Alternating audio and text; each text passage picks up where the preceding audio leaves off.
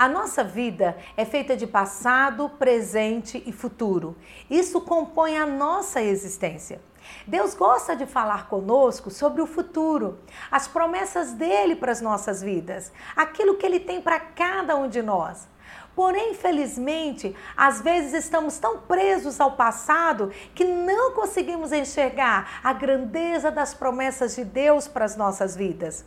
O nosso corpo, sim, está no presente, mas o nosso coração está preso em algum acontecimento do passado que nos marcou negativamente.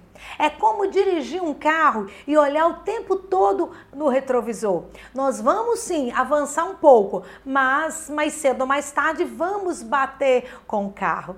Querido, Deus tem um futuro para você. Decida não viver mais no passado.